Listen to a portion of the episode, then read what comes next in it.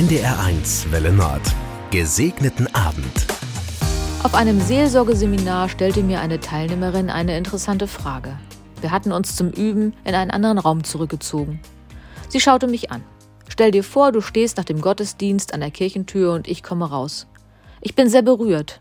Tränen stehen mir in den Augen. Dann sage ich dir, dass dein Gottesdienst mir so schön gefallen hat. Er hat mir so gut getan. Und dann kann ich mich nicht mehr halten und fange bitterlich an zu weinen. Was sagst du zu mir? Ich musste kaum überlegen. Ich lächelte sie an und meinte, gar nichts. Ich sage gar nichts zu dir. Ich halte dir nur meine Hände hin.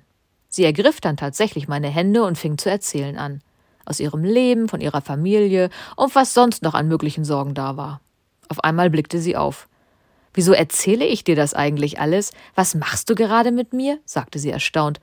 Ich lächelte und dachte im stillen Seelsorge, und ich freute mich, dass ich wohl auf dem richtigen Weg bin. Ich liebe es, still zu sein.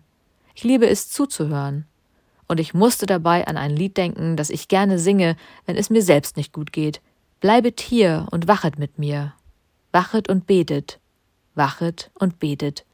Dieses Lied aus Thésée hat mich schon oft getröstet, und ich liebe es einfach, leise zu singen und dann zu beten.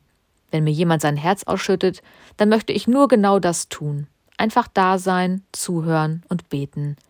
Ich möchte jeden dazu ermutigen, wenn Sorge betrübt oder ein Weg aussichtslos erscheint, einfach mal beten. Jetzt am Abend ist für mich die rechte Zeit dazu. Ein Friedenslicht anzünden, meiner Familie zuhören und gemeinsam beten.